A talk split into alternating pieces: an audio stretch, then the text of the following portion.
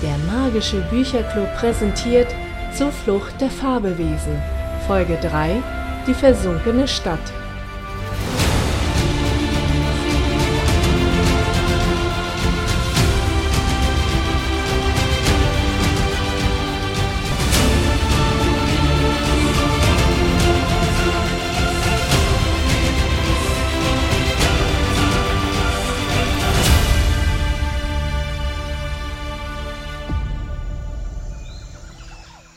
Äste peitschten in Toms Gesicht, während er durch den dicht bewachsenen Wald von Sotamesia lief.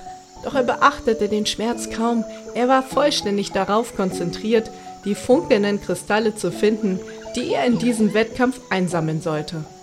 Das wunderschöne Mondlicht, das durch die Kronen der gigantischen Bäume fiel, reichte gerade aus, um die Pflanzen leicht zu erhellen. Tom freute sich immer, wenn er eine Lichtung erreichte, auf der die Pflanzen im Schein des Mondes in ihrer vollen Pracht erblühten und funkelten. Das erleichterte die Navigation durch diesen mysteriösen Dschungel erheblich. Zum Glück flog sein Fabelwesen als Unterstützer hoch über dem Wald und lotste ihn durch das Labyrinth aus Bäumen, Farnen und Findlingen. Zirkon, der Drache, war mit einigem Vorsprung vorausgeflogen und durchsuchte die Gegend nach einem verräterischen Funkeln. Die Nachtsicht des Fabelwesens war hierbei vom Vorteil, und Tom war sich fast schon sicher, dass er gewinnen würde. Zum Glück hatte Milan nicht am Wettbewerb teilgenommen. Jora der Phönix interessierte sich nicht für solche Wettkämpfe, da er ohnehin glaubte, überall zu gewinnen. Tom musste schmunzeln. Der Phönix konnte ziemlich arrogant sein, aber das galt für viele Fabelwesen. Immerhin verfügten sie über besondere Kräfte, Manche von ihnen hatten eine überdurchschnittlich lange Lebensspanne oder waren sogar unsterblich. Und dennoch waren sie einst von der Erde geflohen, um im Verborgenen zu leben. Wie würde die Welt wohl aussehen, wenn die Fabelwesen nicht Zuflucht in Sotamesia gesucht hätten? Vielleicht würde die Zeit kommen, in der die Magie vollständig auf der Erde zurückkehren würde. Das wäre schön. Bis dahin versuchte man, die Umsiedlung der Fabelwesen vorzubereiten ohne ihre Existenz zu offenbaren. Außerdem suchten die Magiebringer nach Relikten auf der Erde, die das magische Gleichgewicht zwischen ihr und Sutamesa wiederherstellen konnten. Um Mensch und Fabelwesen näher zusammenzubringen, veranstalteten die Wächter mehrmals im Jahr kleine Wettkämpfe in Sutamesia. Diesmal ging es um die Teams, deren Fabelwesen fliegen konnten. In wenigen Wochen würde der Unterwasserwettkampf anstehen. Ob Ella mit Fia daran teilnehmen würde? Fia, die Seeschlange, oder besser gesagt das Monster von Loch Ness, war sehr scheu. Da bezweifelte er, dass Ella mit Fia daran teilnehmen würde. Umso glücklicher war er, dass ihn seine beiden Freunde dennoch jetzt unterstützten und am Baumhaus, dem Zielpunkt des Wettkampfes, auf ihn warteten und ihn anfeuerten. Nun musste er nur noch einen der zehn leuchtenden Kristalle finden und als erster zum Baumhaus bringen. Doch nicht alle Teilnehmer waren bekannt. Jeder startete an unterschiedlichen Punkten, um den Wettkampf noch spannender und ein wenig geheimnisvoller zu gestalten. Aber einen der Wasserspeier hatte Tom vorhin schon über den Wald fliegen sehen, also konnte Daya deren Botschafterin nicht weit entfernt sein. Er musste sich beeilen, obwohl seine Beine bereits schmerzten und er heftige Seitenstiche hatte.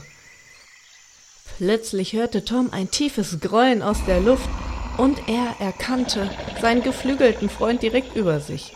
Zirkons mächtiger Körper wirkte wie ein dunkler Schatten über den Baumwipfeln und ließ den Jungen vor Ehrfurcht leicht erzittern.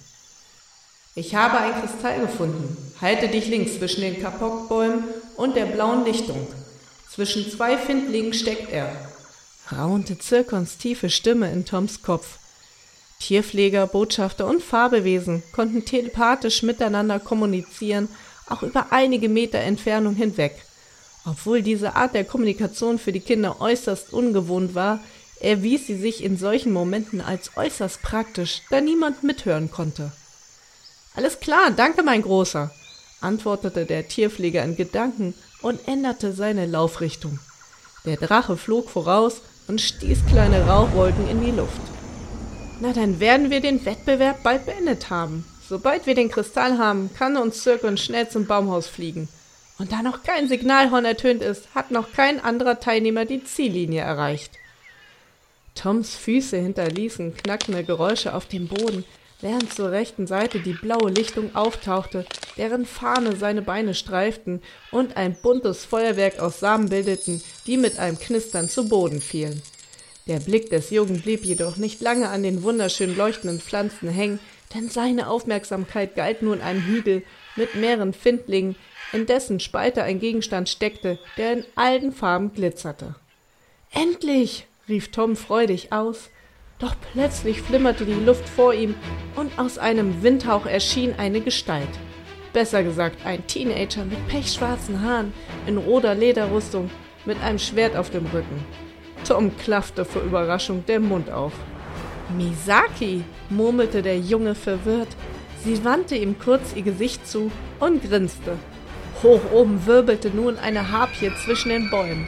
Nie im Leben hätte er es für möglich gehalten, dass die sonst so zurückgezogenen Harpien und ihre Botschafterin an diesem Wettkampf teilnehmen würden. Und das war ein riesiges Problem. Wenn Misaki den Kristall erreichen und mit ihrer Harpie Richtung Ziel fliegen würde, hätten er und Zirkon keine Chance mehr. Denn niemand war schneller als die vogelähnlichen Fabelwesen mit menschlichem Oberkörper, die einst von Göttern abstammen sollten. Selbst der Phoenix konnte in puncto Geschwindigkeit, auch als Sturmwinde bezeichnet, nicht mithalten. Doch kurz bevor Misaki den Kristall erreichen konnte, tauchte auf einmal eine Rauchwolke auf. Mit einem lauten Gebrüll, das Tom ein wenig an ein Lachen erinnerte, schnappte sich der Portieraffe den Kristall und verschwand mit einem lauten Ping. Wie vom Blitz getroffen, blieb Misaki stehen und starrte auf die Stelle, wo zuvor noch die Trophäe verweilt hatte. Das kann doch nicht wahr sein, fluchte die Asiatin laut und schickte eine stumme Nachricht in den Nachthimmel. Kurzerhand ertönte ein Schrei, der einem Adler glich, und eine Harpie mit silberglänzenden Flügeln schoss herab und ergriff Misaki an der Taille. Und genauso schnell wie sie erschienen waren, verschwanden sie wieder. Zirkon, die Portiaffen haben den Kristall gestohlen, kommunizierte nun auch Tom mit seinem Freund. Das machen sie jedes Mal. Keine Angst, ich weiß, wohin sie ihre Beute bringen, antwortete der Gigant. Komm zur blauen Dichtung, ich nehme dich mit. Hör ich da etwa ein Lachen in deiner Stimme? fragte Tom, dem der amüsierte Unterton seines Fabelwesens nicht entging. Daraufhin hörte er schon den Drachen in den Baumwipfeln schnauben, und die großen Flügel verursachten auf der blauen Lichtung ein Knistern und Knacken, als die Luft allerhand Pflanzen und Blätter aufwirbelte. Kleine Insekten stoben durch die Luft und ließen die ganze Lichtung kunterbunt erleuchten. Ohne weiter das Schauspiel zu beobachten, sprang Tom auf Zirkons Rücken und schon hoben sie ab in den Nachthimmel. Der Wind peitschte Tom ins Gesicht und aufgeregt zog er die nun deutlich kühlere Luft ein.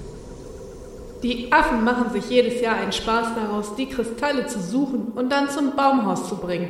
Ich weiß nicht, ob die Wächter diesen Plan ursprünglich ausgetüftelt haben oder ob die Affen von alleine draufgekommen sind. Das Problem ist nur, dass die Affen erst warten, bis alle Fabelwesen verstreut sind und erst dann anfangen, die Kristalle zu sammeln. Sonst könnte man ja am Baumhaus warten, aber nee, die sind ganz schön durchtrieben. Erklärte Zirkon. Der Drache ließ sich nach unten fallen und steuerte nun das Dach des Baumhauses an, auf dem mittlerweile zehn bunte Kristalle zwischen dem Reisig im Mondschein funkelten. Hinter sich hörte Tom weiteres Flügelschlagen, und als er sich umsah, waren ihm zwei Wasserspeier dicht auf den Fersen.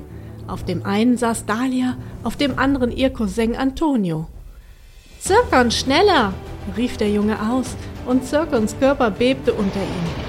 In einem steilen Winkel schoss der Drache nach unten, und Tom streckte seinen Arm aus. Wenige Sekunden später sausten sie am Dach vorbei und schnappten sich einen der Kristalle noch vor den Wasserspeiern, die bei diesem Tempo nicht mithalten konnten. Jubelnd hielt Tom die Arme hoch und winkte seinen Freunden Ella und Milan zu, die an einem der Geländer des großen Baumhauses erkennen konnte. Jetzt mussten sie nur noch den Versammlungsplatz erreichen und den Kristall den Wächtern übergeben.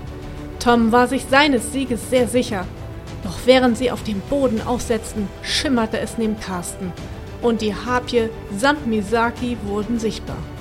Blätter wurden durch die Sturmwinde aufgewirbelt und einige Wächter hielten sich die Hände vor das Gesicht, damit ihnen der Sand nicht in die Augen blies. Tom mobilisierte seine letzten Kräfte und sprang von Rücken seines Drachens, um im gleichen Moment neben Carsten zu landen wie Misaki. Fast zeitgleich legten sie Carsten, dem Leiter der Wächter, die Kristalle zu Boden und in diesem Moment ertönte das Signalhorn. Doch wer hatte gewonnen?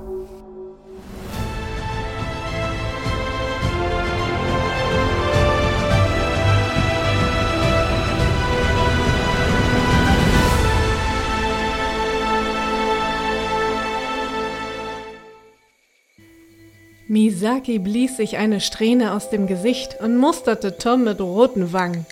Auch Tom war völlig erhitzt durchgeschwitzt und kam kaum zu Atem. Carsten lächelte und die anderen versammelten Magiebringer, Tierpfleger und Botschafter blickten alle erwartungsvoll nach vorne, um die Verkündung des Gewinners zu vernehmen. Tom erblickte nun auch Milan und Ella vom Baumhaus klettern und in seine Richtung laufen. Nun, meine Freunde, es ist entschieden. Das Signalhorn hat uns einen Gewinner präsentiert. Oder eine Gewinnerin? Erwartungsvoll sahen Misaki und Tom den Leiter von Sutamesia an.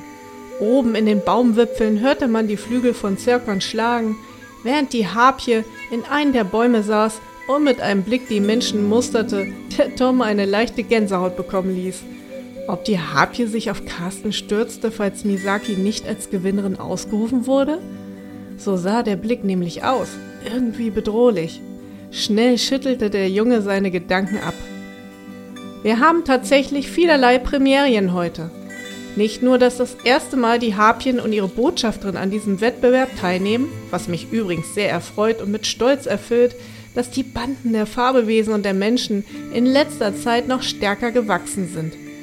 Es sind außerdem heute auch noch zwei Teilnehmer zeitgleich am Ziel eingetroffen und somit rufe ich heute zum ersten Mal zwei Gewinner des Fabelwesen Luftwettkampfes in Sutamesia aus. Herzlichen Glückwunsch an Misaki und die Harpien, sowie Tom und die Bergdrachen. Alles jubelte, klatschte und grölte. Misaki wirkte ein wenig peinlich berührt, als Carsten ihren Arm nach oben hielt und als Gewinnerin ausrief.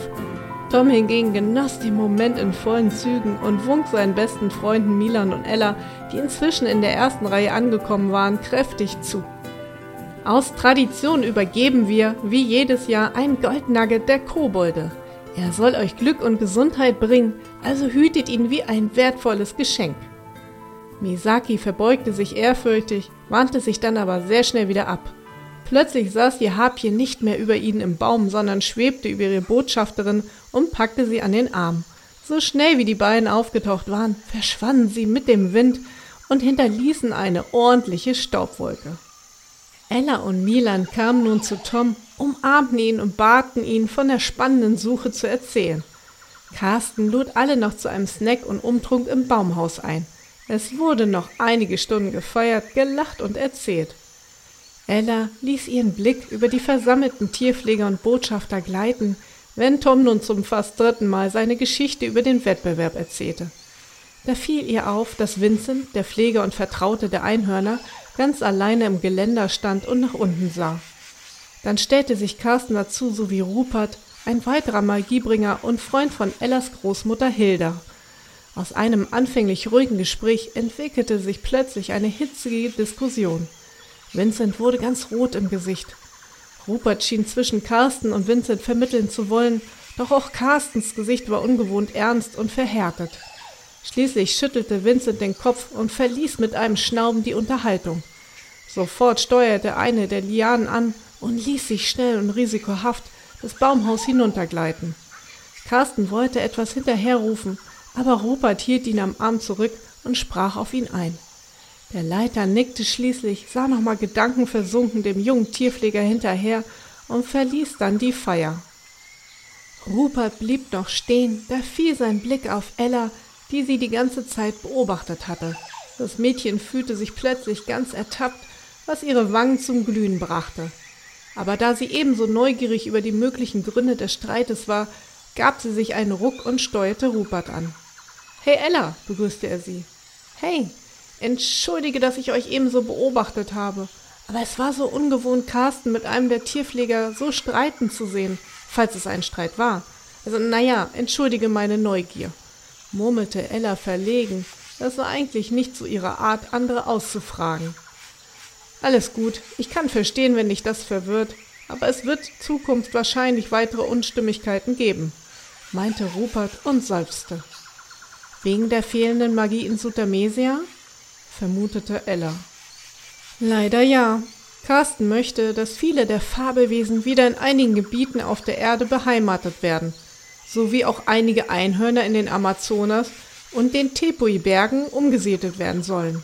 Doch Vincent ist dagegen. Selbst wenn in den Gebieten kaum Menschen leben, so bleibt immer ein Risiko der Einhörner, trotz ihrer Magie, entdeckt zu werden. Die meisten Fabelwesen fürchten sich und möchten nicht zurück auf die Erde. Daher ist es umso wichtiger, wenn die Tierpfleger und Botschafter eng mit den Magiebringern zusammenarbeiten. Nur so können wir die Magie in beiden Welten wieder stärken. Aber Vincent weigert sich. Das ist ein großes Problem für Carsten. Denn der junge Tierpfleger ist natürlich nicht der Einzige, der die Umsiedlung verhindern will. Ich kann ihn schon verstehen. Wenn man vier wieder zurückschicken würde, fände ich das auch nicht so toll. Ich weiß, ich weiß, ihr habt natürlich Angst um eure Fabelwesen. Aber wenn die Magie hier schwindet, wird es euren Schützlingen auch hier nicht mehr gut gehen, gab Rupert zu bedenken und kratzte sich am Bart. Aber wenn wir Veneta finden, dann können wir wieder ein Gleichgewicht schaffen, oder? Ellas Augen sprudelten vor Hoffnung, dass ihr Mentor lächeln musste. Ja, das wäre schön. Und ich weiß, ihr werdet euer Bestes geben. Aber so eine Suche kann sehr lange dauern, vielleicht auch Jahre. Daher muss Carsten in der Zwischenzeit andere Wege finden, auch wenn diese nicht jedem gefallen. Was passiert, wenn alle Menschen irgendwann von der Magie erfahren? Habt ihr denn eigentlich keine Angst davor? Es gäbe mit Sicherheit ein großes Chaos auf der Erde. Die Frage brannte der jungen Tierpflegerin schon so lange unter den Nägeln. Das stimmt. Die Gefahr, dass Fabelwesen wieder gejagt und missbraucht werden, besteht immer. Und ob die Menschheit je dafür bereit ist, mit Magie umzugehen, ist auch eine große Frage. Aber irgendwann müssen wir uns dem Thema stellen. Ob es jedoch gut ist, die sanftmütigsten Wesen als erstes wieder rüberzuschicken, darüber lässt sich streiten. Wie meinst du das? Naja, ich kann verstehen, dass Vincent wegen den Einhörnern besorgt ist. Es gibt andere Fabelwesen, die sich besser verbergen können oder keine Skrupel haben, sich gegen die Menschen zu behaupten, ohne dass sie ihr Geheimnis preisgeben sowie die Wasserspeier oder die Kobolde. Gibt es eigentlich auch gefährliche Fabelwesen oder welche, die einst die Menschen gejagt haben? Rupert wurde etwas unruhig und sah in die Ferne. Ehrlich gesagt, es gibt sehr viele Fabelwesen und einst mächtige Götter, die den Menschen nicht sehr wohlgesonnen waren. Und wo sind die jetzt? Ella war nun richtig aufgeregt. Was würde sie nun erfahren? Was hatte Sutamesia noch für Geheimnisse zu bieten. Rupert hingegen maß sie mit einem sehr schwer zu deutenden Blick und plötzlich wurde ihr unwohl im Bauch. Vielleicht gab es auch Sachen, die den Kindern noch nicht erzählt werden sollten. Brachte Ella Rupert in eine schwierige Lage? Doch dann sah ihr Mentor weg und fuhr fort. Einige mächtige Wesen haben die frühen Magiebringer sozusagen schlafen gelegt. Sie schlummern irgendwo auf der Erde, versteckt als Relikt und nur wenige wissen, wie wir sie wieder aufwecken können. Andere Fabelwesen haben ein eigenes Reich in Sutamesia, eines, was verhüllt in Nebel und Wolken hinter den Eisbergen liegt. Nur wenige Magiebringer von uns können dort hinein und kein Wesen hinter der anderen Seite kann zu uns. Ellas Kinnlade klappte hinunter. Ein weiteres Reich in Sutamesia mit gefährlichen Fabelwesen? Aber häng das bitte nicht an die große Glocke. Wir haben im Moment ganz andere Probleme, murmelte Rupert und plötzlich stand Oma Hilda neben uns. Rupert, Ella, meine Lieben, was habt ihr denn für ernste Gesichter? Es gibt Grund zum Feiern, meinte Hilda freudestrahlend und drückte beiden ein Glas Kräuterbrause in die Hand.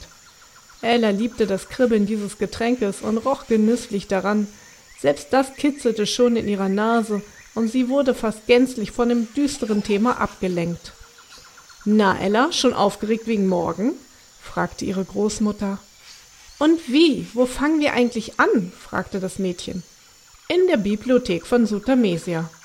Äh, Bibliothek? Ich dachte, wir suchen in der Ostsee. Ja, aber wir müssen die Unterlagen noch sichten, die Hinweise auf den Verbleib von Veneta liefern. Ohne die haben wir gar keinen Anhaltspunkt, zwinkerte ihr ihre Großmutter zu. Äh, richtig, daran habe ich gar nicht gedacht. Ich wünsche euch viel Glück und passt auf euch auf, meinte nun Rupert und verabschiedete sich. Sein Blick wirkte aber trotz seines Lächelns sehr ernst. Ja, Ella würde sich besonders anstrengen, Vineta zu finden. Vielleicht konnten dann einige Probleme gelöst werden.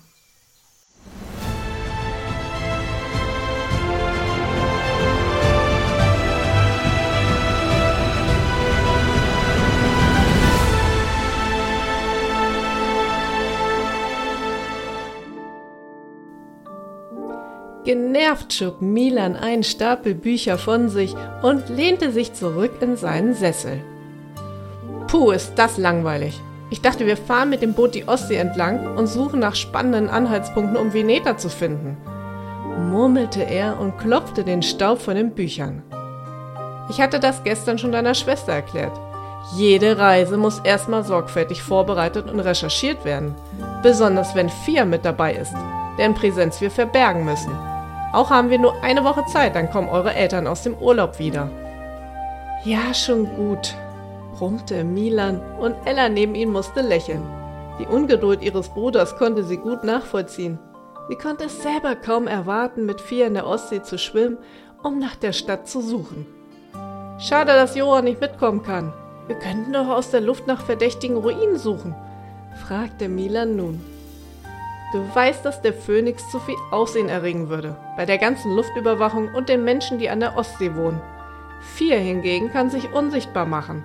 Da sind nur die U-Boote gefährlich, die mit Infrarot- und Schallwellensensoren arbeiten. Aber so nah an der Küste der Ostsee werden sie hoffentlich nicht fahren. Bemerkte Oma Hilda, während sie einen weiteren Stapel aus einem der Regale zog.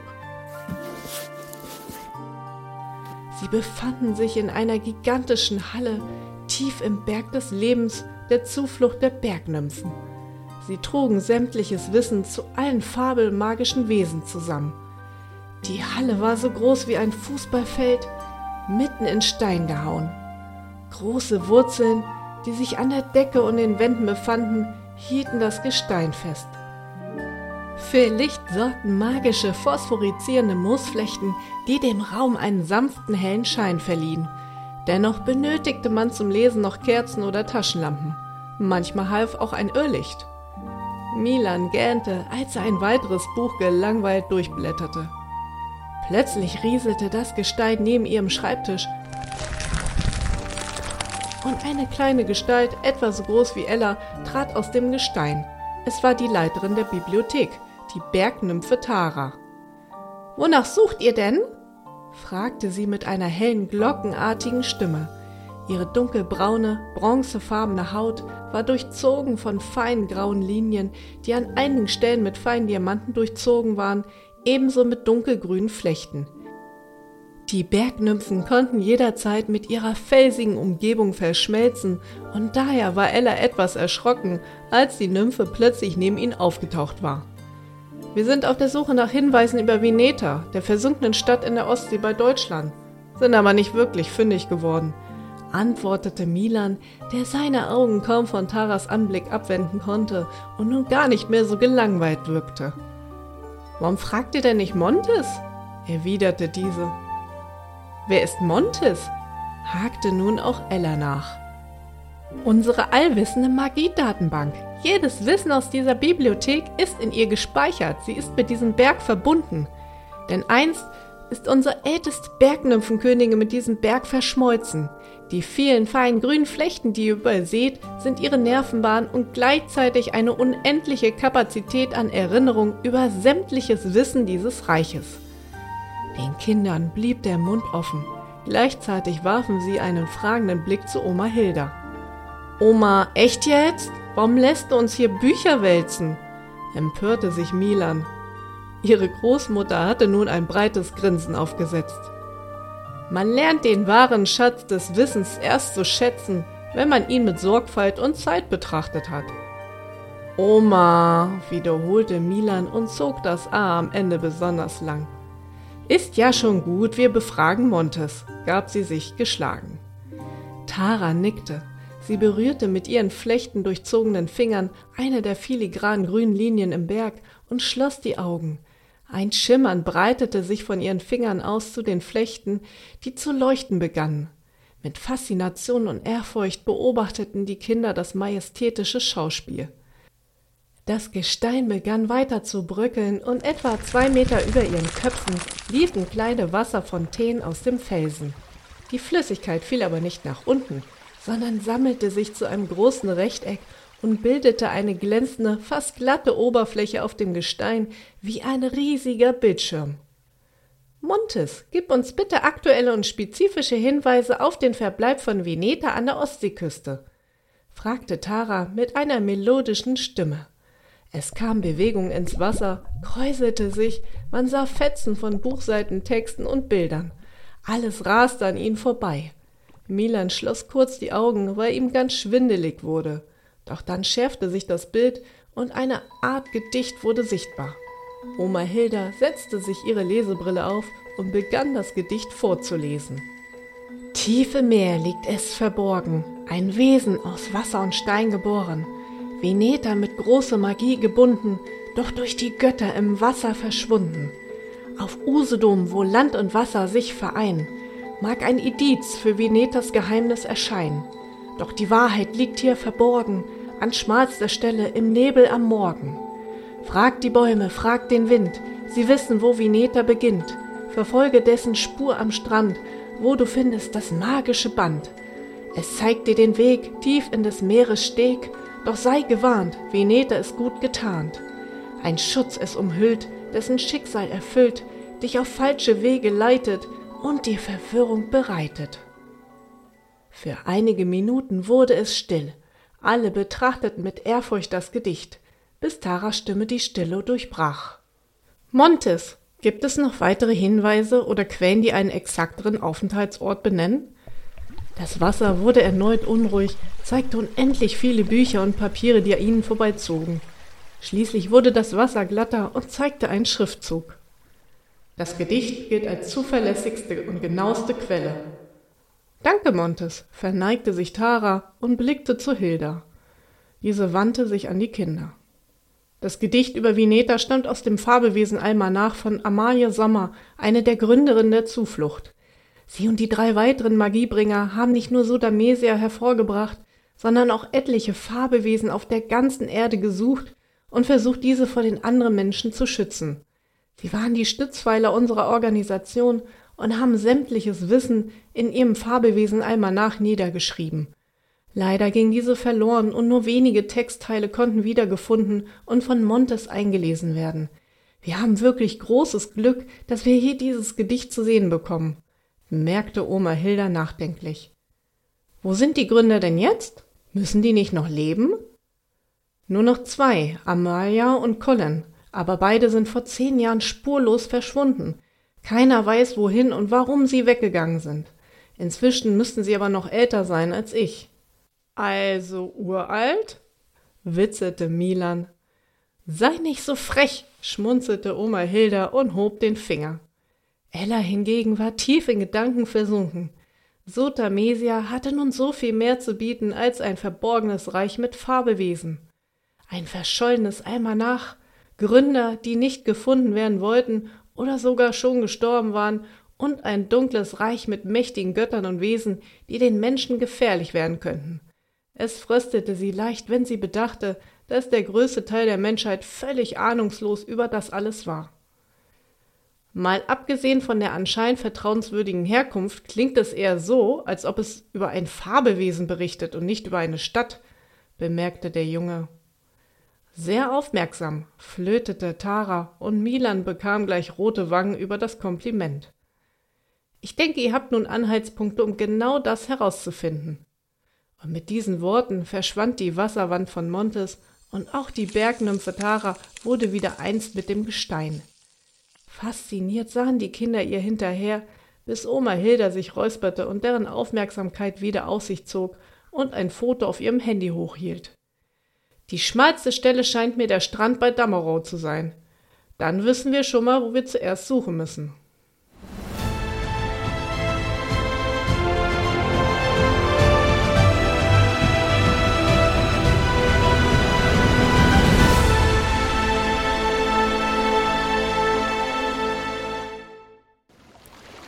Der Nebel schwebte geheimnisvoll über dem Wasser und gab ihm einen mysteriösen Schein. Nur leichte Wellen brandeten an dem feinen Sandstrand von Usedom, während die Möwen schon aktiv in der Luft schwebten und sich hin und wieder unterhielten. Seit fünf Uhr morgens suchten Ella, Milan und ihre Oma Hilda bereits nach Anhaltspunkten für die Stadt Veneta, aber waren bis jetzt noch nicht fündig geworden. Ein Glück waren kaum Menschen hier unterwegs, nur einige Frühschwimmer, die ihnen aber keine weitere Beachtung schenkten. Wie sollen wir hier auf einen Hinweis stoßen? Es sieht alles wie ein normaler Strand aus, meinte Milan schließlich. Im Gedicht steht, fragt die Bäume, fragt den Wind. Lasst uns mal den kleinen Waldabschnitt gehen. Vielleicht haben wir dort mehr Glück, wies ihre Großmutter sie an. Ella, kommst du? Das Mädchen starrte gedankenverloren auf das neblige Wasser. Ihr spukte gerade etwas ganz anderes im Kopf herum. Fia war seit gestern Abend unterwegs. Sutamesia konnte nämlich ein Fabelwesen nur an die Stelle der Erde zurückbringen, wo es sich vor dessen Ankunft in der Zuflucht befunden hatte. Von daher musste die Seeschlange von Loch Ness in Schottland bis nach Usedom schwimmen, ohne entdeckt zu werden. Ein Glück waren die Seen in Schottland durch einen Kanal verbunden, so dass Vier überhaupt die Möglichkeit hatte, auf die offene See zu gelangen. Dennoch, der Schiffsverkehr war gefährlich, selbst für ein Fabelwesen, das sich unsichtbar machen konnte. Es wird alles gut laufen, du wirst schon sehen. Fia wird heute Abend hier eintreffen und ihr wird es gut gehen. Beruhigend tätschelte Hilda ihrer Enkelin die Schulter. Sie ist ein jahrhundertealtes Fabelwesen mit außergewöhnlichen Kräften. Sie wird den Weg schon schaffen. In Ordnung? Dennoch, ich mache mir Gedanken und bin froh, wenn sie hier ist. Schließlich wand Ella ihren Blick der offenen See ab und folgte den anderen in den kleinen angrenzenden Wald. Kühle, feuchte Luft schlug ihnen entgegen und der Geruch nach Kiefernadeln und moosiger Erde. Und jetzt? Milan stellte sich mit den Händen in der Taille vor einen großen Baum und drehte sich um seine eigene Achse.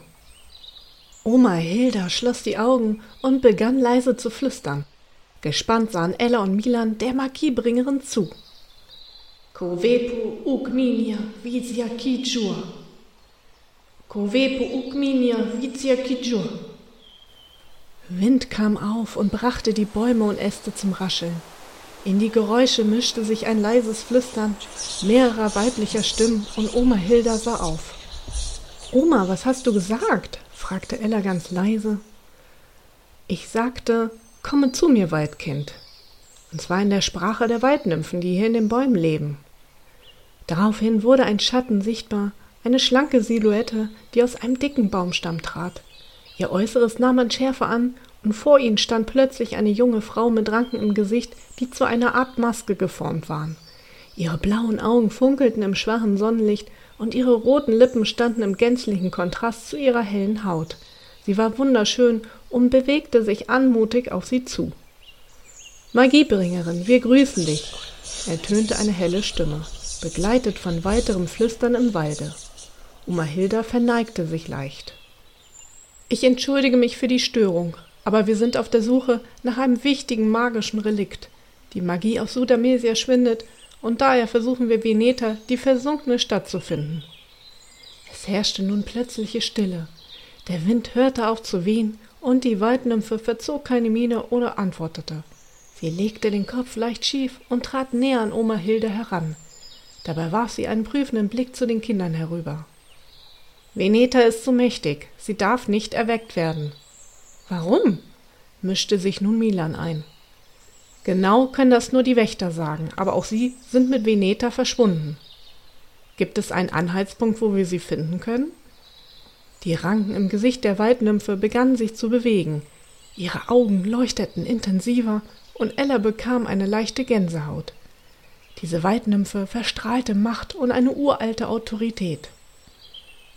Sutamesia schwindet. Die Fabelwesen werden krank. Wir müssen die Magie auf der Erde in Einklang bringen.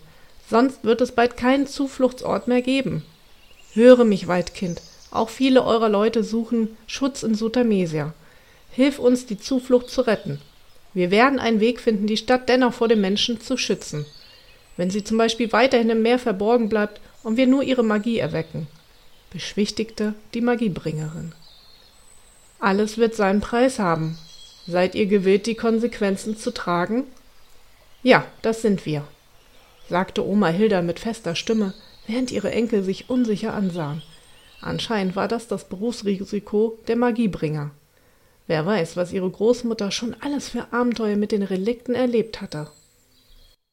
Wieder herrschte Stille im Wald und die Weidnymphe wirkte wie erstarrt. Nach einigen Sekunden zwinkerte sie dann plötzlich, als ob sie aus einer Art Trance erwachte. Nun denn, so soll es sein. Sie hob ihre Hände und ließ sie in fließenden Bewegungen durch die Luft gleiten. Der Nebel verdichtete sich mit glitzernden Partikeln. Plötzlich schleuderte die Waldnymphe den Nebel Milan, Ella und Hilda ins Gesicht. Alle drei mussten die Augen zukneifen und blinzelten, um gegen die Tränen anzukämpfen. Als Ella endlich wieder scharfe Konturen wahrnehmen konnte, war die Waldnymphe verschwunden und all die Geräusche des Waldes kehrten zurück. Was war das denn? Grunzte Milan neben ihnen. Ich dachte, wir bekommen einen Hinweis. Tja, die Wege der Nymphen sind unergründlich. Kommt, lasst uns zurück zum Strand gehen. Vielleicht finden wir jetzt dort etwas, was uns weiterhelfen kann. Oma Hilda wirkte nicht so enttäuscht wie die Kinder. Im Gegenteil, sie strahlte eine Gelassenheit aus, die Ella nur bewunderte. Aber ja, sie hatte ja auch schon sehr lange als Magiebringerin mit den Fabelwesen zu tun gehabt. Vielleicht wusste sie etwas, was die Kinder noch nicht erahnen konnten. Während die drei zum Strand zurückgingen, hatte sich der Nebel fast komplett auf das Meer zurückgezogen. Doch auf einmal fiel Ella etwas auf. Eine schimmernde Barriere schwebte in der Luft, die ihr vorher noch nicht aufgefallen war. Schaut mal, da ist irgendetwas. Ihr Bruder musterte das Wasser angestrengt, während das Mädchen schon zum Ufer lief. Hilda konnte kaum noch Schritt halten. Als sie zu ihrer Enkeltochter aufgeschlossen hatte, sah auch sie es. Magische Linien, die vom Strand ins Wasser führten wie Schleifspuren. Das magische Band. Wahrscheinlich hat sich hier die Stadt vom Land getrennt und ist dann ins Meer gerutscht. Gut, Ella, sagte Hilda anerkennend. Aber wir müssen doch auf Fia warten. Wir kommen heute Abend wieder. Fia wird dann hier bestimmt schon eingetroffen sein und im Schutze der Dunkelheit auf uns warten. Bis dahin, lasst uns mal frühstücken gehen. Ich bin am Verhungern.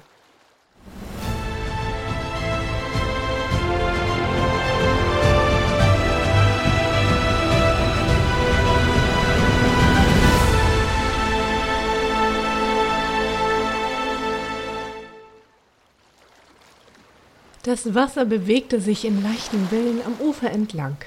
Ella und Milan ließen ihre Beine am Steg hinabbaumeln und beobachteten den wunderschönen spätsommerlichen Sonnenuntergang.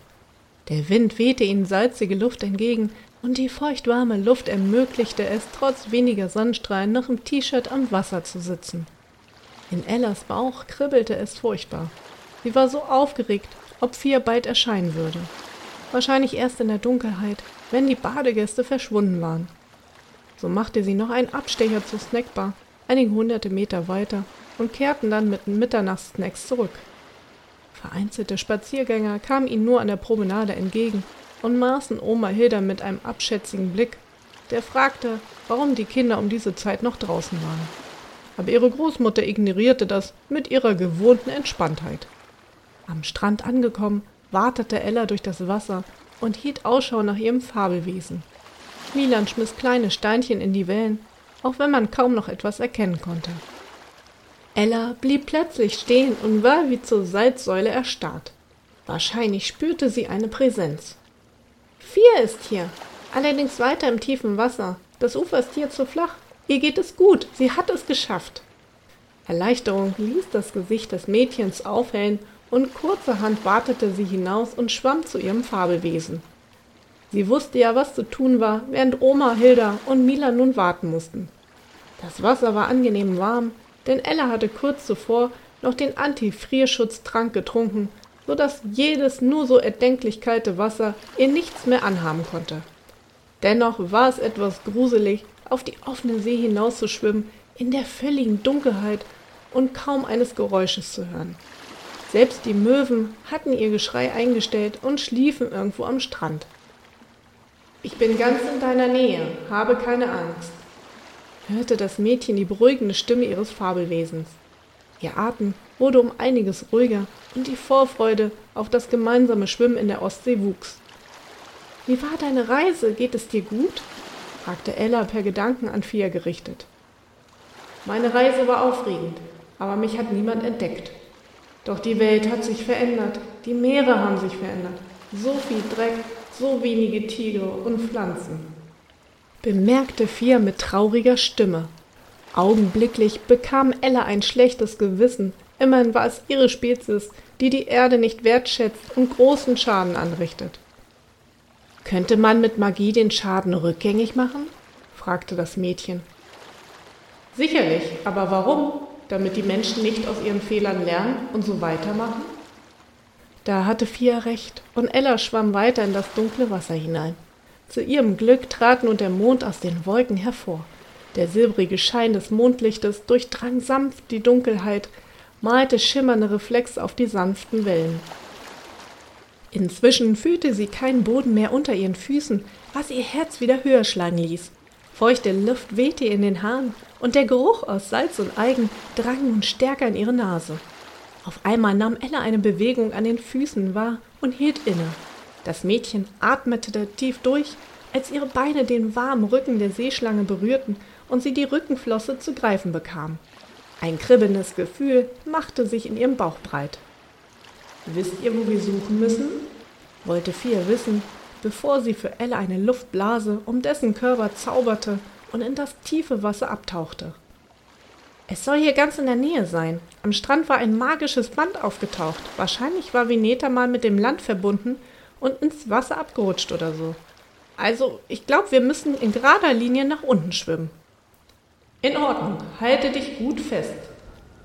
Fia tauchte in das kühle Nass und Ella versank augenblicklich in eine andere Welt. Leuchtende Planktonpunkte tanzten wie funkende Sterne, während Korallen ihre Farben im gedämpften Mondlicht verbargen. Schattenhafte Umrisse von Fischen glitten vorbei, ihre Schuppen funkelten kurz auf, bevor sie wieder in die Nacht dahinschwammen.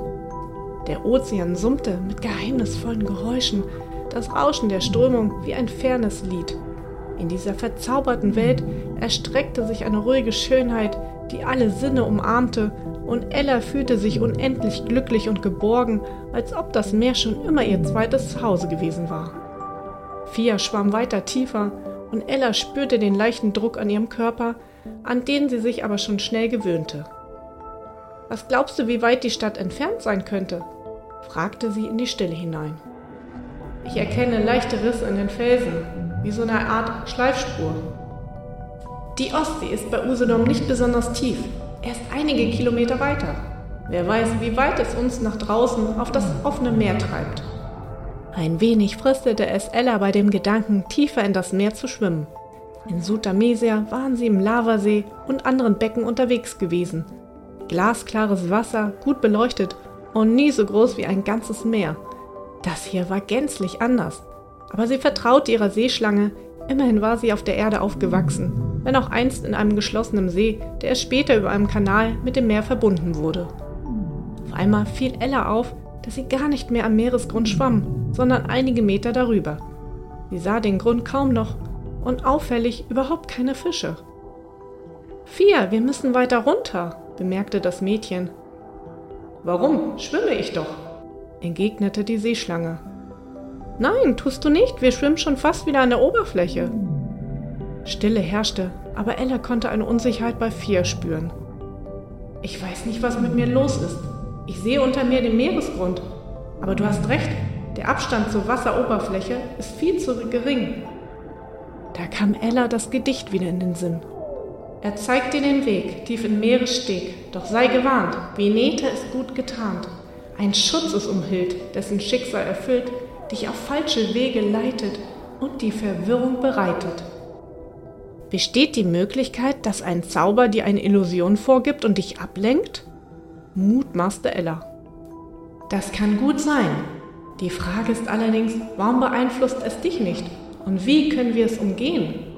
Ella dachte eine Weile nach, das hatte sie sich auch schon gefragt, bis ihr Folgendes in den Sinn kam. Vielleicht betrifft es dich, weil du mich trägst und die Richtung bestimmst. Schließe die Augen und ich sage dir, wo du hinschwimmen sollst. Dann hast du auch nicht die Illusion eines Meeresbodens. Sehr gute Idee. Fias Stimme erfüllte Ella mit Stolz. Sie hoffte nur, dass diese Methode auch funktionierte. Das Mädchen spürte, wie sich Fia etwas anspannte und die Flossen anzog. Dann schloss das Fabelwesen die Augen und gab sich in die völlige Abhängigkeit ihrer Tierpflegerin hin.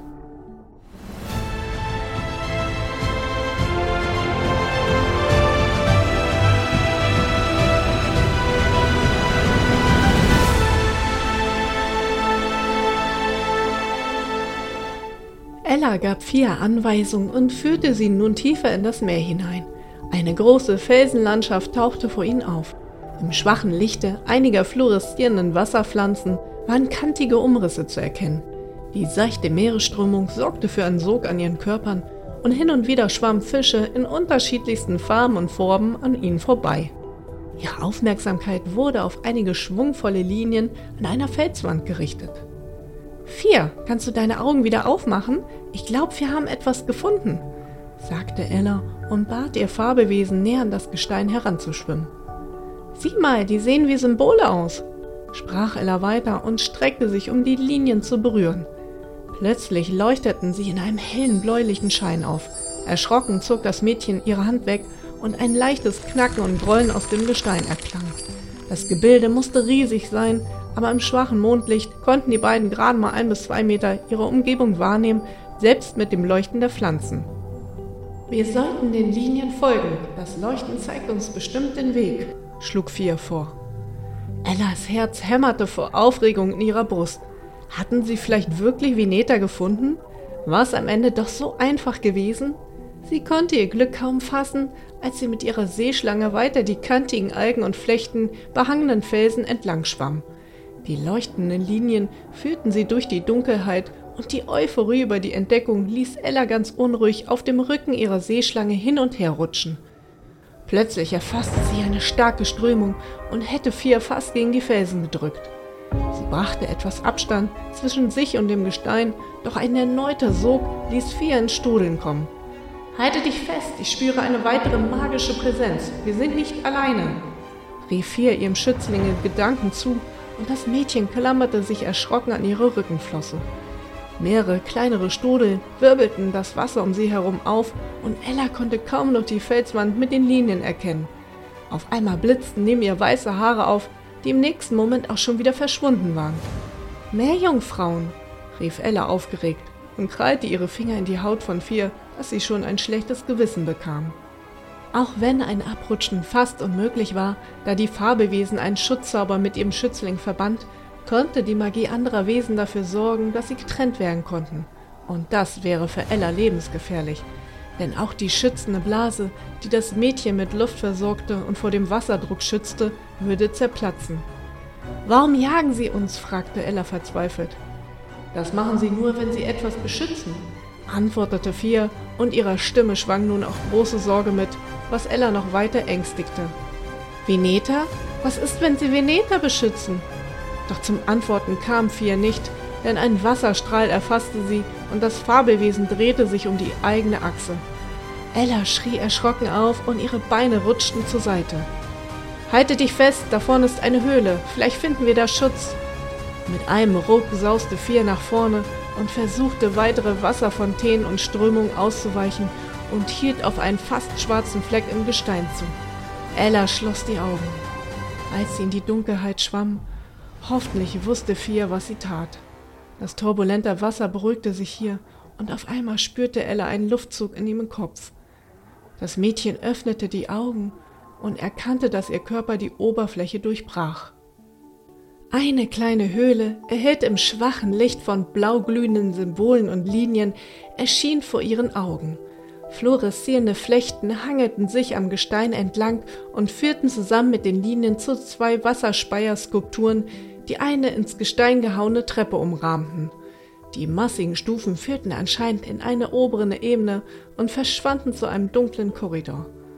Etwas weiter entfernt standen weitere Statuen. Elle erkannte die Gestalt von Nixen, Feen, aber auch Sirenen. Ich glaube, die Höhle ist von einem Schutzzauber umgeben. Du kannst die Blase verlassen und an Land gehen. Die Meernixen sind uns nämlich gefolgt. Ertönte vier Stimme in Ellas Gedanken. Erschrocken blickte Ella nach hinten und sah weiße Haare in den dunklen Gängen unter dem Wasser aufblitzen.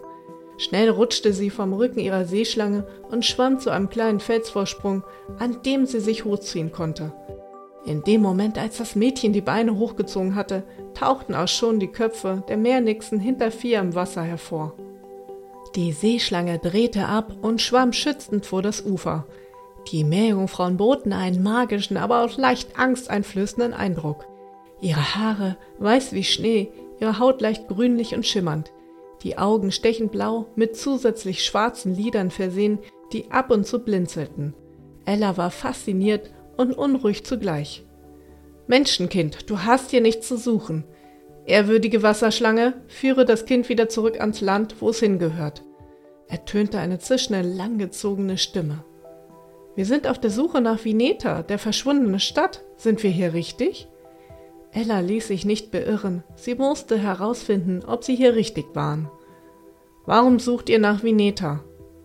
Die Meerjungfrauen schwammen nun ans Ufer und machten Anstalten, ebenfalls aus dem Wasser zu klettern. Ella wich ein paar Schritte zurück und Fia wurde immer unruhiger.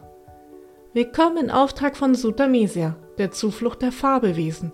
Die Magie schwindet überall und daher suchen wir Relikte, um das Band des magischen Gleichgewichts wieder zu stärken. Veneta ist so ein Relikt. Wir müssen es aktivieren und dann. Doch Ella kam nicht weiter. Schweig, ihr wisst gar nicht, womit ihr es hier zu tun habt. Veneta ist nicht einfach irgendeine Stadt und schon gar nicht von Menschenhand erbaut. Eine der Nixen zog sich aus dem Wasser und ihre Schwanzflossen verwandelten sich augenblicklich in menschliche Beine. Ein Rankenkleid bedeckte den Körper der Nixe und sie schritt elegant, fast wie eine Katze auf der Pirsch, auf Ella zu. Was meinst du damit? fragte das Mädchen und taumelte etwas unbeholfen rückwärts zur Wand. Die Nixe atmete tief ein, sie wirkte aufgebracht. Veneta ist ein Lebewesen, ein magisches Wesen. Das Gestein, die Pflanzen, alles um euch herum lebt. Die Lebensadern für ein magisches Wasser, was nie wieder in die Hände der Menschen geraten darf. Ellas Gedanken rasten, sie verstand kaum, was die Meerjungfrau da erzählte, und Fia war komplett still in ihren Gedanken. Ich, ich, ich verstehe nicht, stotterte sie. Einst lebte Vineta an der Oberfläche. Die Menschen und andere Fabelwesen durften auf ihr leben, Gebäude und Zufluchten auf ihr errichten. Sie wurde liebevoll gepflegt, bis die Menschen herausfanden, dass ihre Lebensadern mit magischem Wasser gefüllt sind. In einer Quelle im Ursprung von Veneta haben die Menschen das Wasser abgeschöpft und missbraucht. Jeder, der von der Quelle trank, bekam das, was er sich am meisten wünschte. Langes Leben, Heilung einer Krankheit, besondere Kräfte. Die Menschen wurden größenwahnsinnig, verrückt und wollten mit dem heiligen Wasser die ganze Erde erobern. Selbst für die anderen Fabelwesen und Götter wurden sie zur Gefahr. So versank Vineta im Wasser und legte sich dank der Kraft der Wasserspeier schlafen und versteinerte für hunderte von Jahren. Die Nixe machte eine Pause und wartete auf eine Reaktion des Mädchens, doch Ella kaute nervös auf der Unterlippe und sah zu Fia. Kann das sein? Gibt es sowas? fragte sie ihre Seeschlange.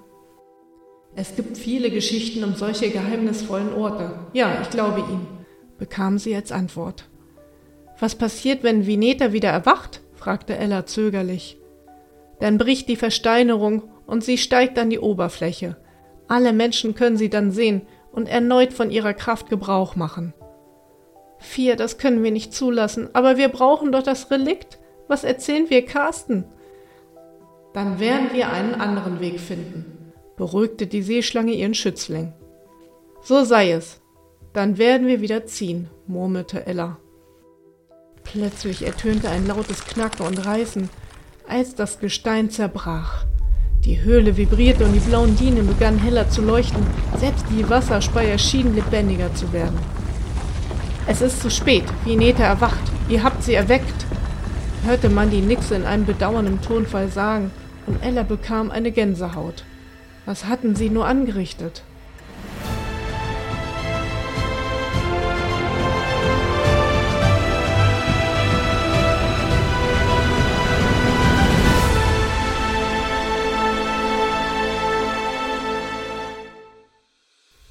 Wie können wir es aufhalten? schrie Ella zwischen den Knacken und Getose der Felsen. Gar nicht. Veneta erwacht aus ihrer Starre. Das können wir nicht mehr aufhalten, wenn der Prozess einmal gestartet ist. Wir könnten sie wieder schlafen legen, aber da würde sie schon an der Oberfläche schwimmen und für Aussehen sorgen. Können wir sie nicht mit einem Unsichtbarkeitszauber belegen?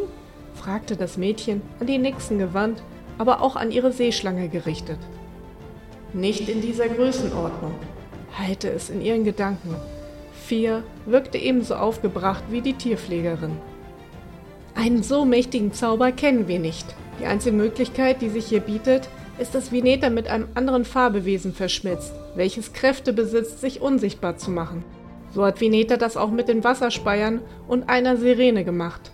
Somit konnte sie sich zum einen versteinern und zum anderen mögliche Eindringlinge verwirren und von ihrem Aufenthaltsort ablenken. Nun wurde Ella einiges klar. Daher konnte Fia die Stadt erst nicht finden. Die Sirenenkraft hatte sie abgelenkt. Was bedeutet verschmelzen? Sie verschmelzen mit dem Gestein, solange ihre Kraft gebraucht wird. All diese Figuren hier im Raum, die bald wieder erwachen werden, sind mit Veneta verbunden. Und keiner hat die Kraft der Unsichtbarkeit? Nein. Die Worte waren immer schwieriger zu verstehen, so laut wurde der Lärm um sie herum. Ella wankte auf dem wackeligen Boden und die Skulpturen begannen sich nun zu bewegen. Ein Ruck fuhr durch das ganze Gestein und Ella fühlte sich wie in einem Fahrstuhl. Veneta steigt auf. Möge Poseidon uns beistehen. Die Wassernixen wollten sich schon abwenden zum Gehen. Ich werde meine Kräfte geben, ertönte es nun in Ellas Kopf und ihr wurde ganz bang ums Herz. Nein, das kannst du nicht, schrie Ella ihr zu. Es geht um alle Farbewesen und auch um die Menschen. Wir müssen sie beschützen. Du wirst einen Weg finden, uns zu retten. Aber jetzt müssen wir handeln. Fias Stimme war unnachgiebig und fordernd, dass Ella die Tränen in die Augen schossen. Gib mir 15 Minuten. Ich bin gleich zurück, meinte Ella und verschwand in der Dunkelheit. Das Portal nach Sutamesia brachte sie zum Baumhaus, wo sie das letzte Mal in Sutamesia gewesen war. Ohne weiter nachzudenken, rannte sie los zu den Bergen und dem kleinen Dorf der Kobolde. Sie ignorierte die anderen Tierpfleger und Botschafter, die ihr verwundert entgegenkamen und ihre mit Sand und Kiesel bedeckten Klamotten musterten. Kleine magische Insekten stromen davon, wenn sie die Fahne und langen Wiesenhalme berührte. Ihr Atem ging stoßweise, als sie keuchten und mit heftigen Seitenstiche die Hütte des ältesten Koboldes erreichte, der wie erwartet Pfeife rauchend vor seinem Haus auf seiner moosbewachsenen Veranda saß. Seine milchigen Augen musterten sie, und er zog seine graue, buschige Augenbraue hoch, als Ella sich vor ihm hinkniete. Ohne auch nur eine Sekunde zu verschwenden, sprudelte es aus dem kleinen Mädchen heraus, und sie erzählte die Geschichte über Vineta denn sie wusste, der Kobold konnte ihr einziger Ausweg sein, Vier vor dem Verschmelzen mit Veneta zu bewahren. Bitte, Axin, ich weiß, ihr Kobolde könnt euch unsichtbar machen, und zwar sogar besser als die Seeschlangen. Selbst die Ortungsgeräte der Menschen können euch nicht mehr wahrnehmen. Du musst mir bitte helfen. Vielleicht könnt ihr euch auch abwechseln. Bitte, bitte hilf uns. Der bartige alte Kobold blies unbeirrt eine Qualmwolke in die Luft. Das machte Ella fast rasend vor Aufregung. Immerhin hatte sie keine Zeit zu verschwenden. Wer wusste schon, was gerade in der Höhle passierte? Und wenn das nicht funktioniert? fragte Akzin mit kratziger, aber ruhiger Stimme. Kein Wunder, er musste schon an die 1500 Jahre alt sein und ließ sich nicht so leicht aus der Fassung bringen. Ich, ich werde nach einem Weg suchen. Nur bitte, wir müssen schnell handeln. Wir haben keine Zeit mehr. Ich flehe dich an. Ich mache alles, was du verlangst. Plötzlich erschien ein Blitzen in den alten Augen des Koboldes. Seine Mundwinkel verzogen sich leicht nach oben und er streckte seine rechte Hand aus. Wie aus dem Nichts mit einem leichten Puff erschien dort ein vergilbtes Pergament, das wie ein Vertrag aussah. Unterschreibe mit deinem Blut, dass du mir und meiner Gemeinschaft einen Gefallen schuldest, und ich werde dir helfen. Aber was für ein Gefallen? Wieder schreckte Ella zusammen. Sie wusste, dass Kobolde sehr hinterlistige Geschöpfe sein konnten, aber sie hatte keine Wahl. Das wirst du dann sehen. Die Zeit wird kommen. Entscheide dich. Das Mädchen trat nervös von einem auf das andere Bein. Ihr Kopf pochte vor Anstrengung und Sorgen, dass sie Mühe hatte, klare Gedanken zu finden. Doch dann kniff sie die Augen zu und streckte ihren Daumen zum Schriftzug. Der Kobold beugte sich mit einem Grinsen nach vorne, schnappte sich den Finger holte wie aus dem Nichts eine Nadel hervor und stach sie in Ellas Finger. Das Mädchen zuckte leicht zusammen und ein einzelner Blutstropfen erschien, der auf das Blatt Papier fiel. Augenblicklich verschwand der Vertrag und auch der Kobold. Verdutzt sah Ella ihm hinterher, wartete noch ein paar Sekunden, aber er kam nicht zurück. Voll Wut und Zorn kniff sie die Hände zu Fäusten zusammen. Er hatte sie reingelegt, dieser Kobold, verdammt! Doch sie hatte keine Zeit mehr, weitere Fabelwesen aufzusuchen. Sie musste zurück nach Vineta. Das Portal beförderte das Mädchen zurück in die Höhle, direkt neben die Meernixe, die nun ebenso erstaunt auf einen kleinen Wicht blickte. Es war Akzin, der Kobold. Wie bist du so schnell hierher gekommen? Koboldgeheimnis, antwortete er nur und wandte sich dann an das Unterwassergeschöpf. Ella, was geht hier vor? fragte nun Fea in ihren Gedanken. Axin wird sich an deiner Stelle opfern, antwortete Ella schnell, während der Kobold sich vor der Nixe verneigte. Zu ihren Diensten. Ich stimme der Verschmelzung zu. Was soll ich machen? So sei es, sprach die Nixe mit einem erleichterten Gesichtsausdruck und zeigte auf einen freien Sockel an der Wand neben den anderen Skulpturen. Ella, was hast du Axin dafür versprochen? Fias Stimme war aufgebracht und ungehalten. So hatte sie ihr Fabelwesen noch nie gespürt. Nichts, er macht es freiwillig. Sie können sich abwechseln. Das war der Deal. Sobald ihre Gedanken ihre Magiefreundin erreichten, bekam sie sofort ein schlechtes Gewissen, ihrer besten Freundin nicht die Wahrheit gesagt zu haben. Aber wie konnte sie? Hatte Fia sie nicht am Anfang geprüft und vor schwierigen Entscheidungen gewarnt, in der sie nicht emotional, sondern rational agieren sollte? Jetzt war ein solcher Moment gekommen und sie schaffte es einfach nicht, ihre Gefühle für Fia auszuschalten. Aber in dem Versprechen ging es ja auch nur um Ella. Sie würde niemand anderen in Gefahr bringen. Hoffentlich und hoffentlich lohnte es sich.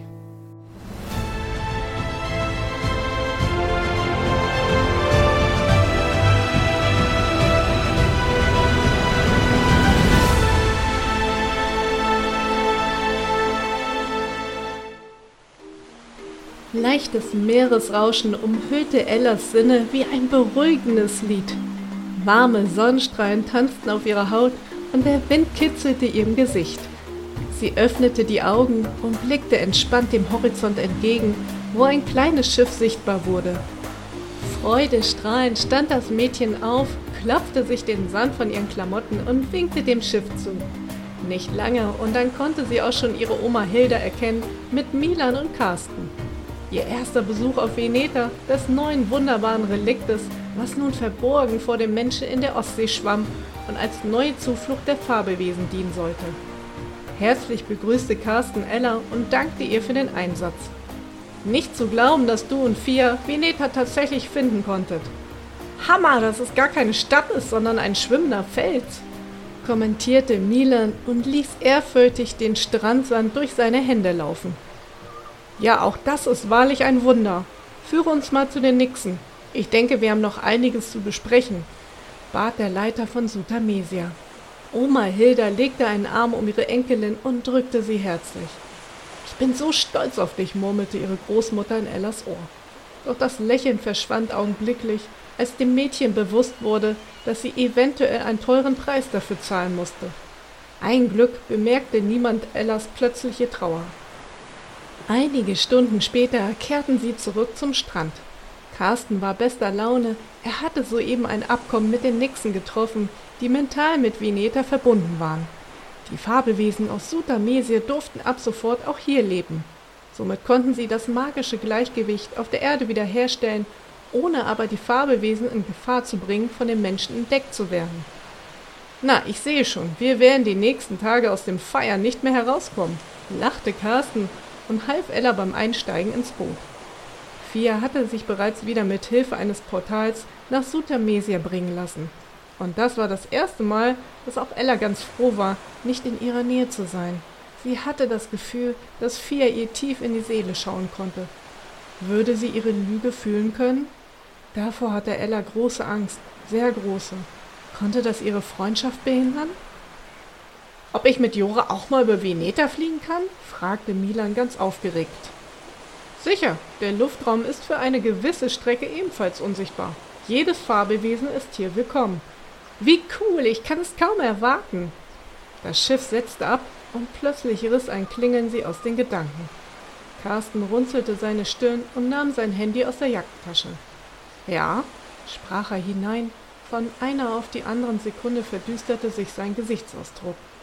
Wie? Wann? Habt ihr es behoben? Gespannt blickte Oma Hilda, Milan und Ella zu dem Leiter der Zuflucht. Was war bloß passiert? Nach endlosen Sekunden legte er schließlich auf. Erst wischte er sich übers Gesicht und dann stellte er sich an die Reling und stützte seine Arme ab. Betroffen sah er aufs Meer hinaus. Carsten, was ist los? fragte nun Oma Hilda und stellte sich neben ihn. Tief einatmend wandte er sich zur Seite. Der Schleier zum Nebelreich wurde gestört. Es hat sich ein Spalt aufgetan. Er wurde zwar bereits repariert, aber es wäre möglich, naja, vielleicht sind Bewohner entflohen. Die Augen von Ellas Großmutter wurden groß. Da müssen wir schnellstmöglich wieder zurück. Ich gehe jetzt. Kommt ihr nach, wenn die Kinder wieder nach Hause sind.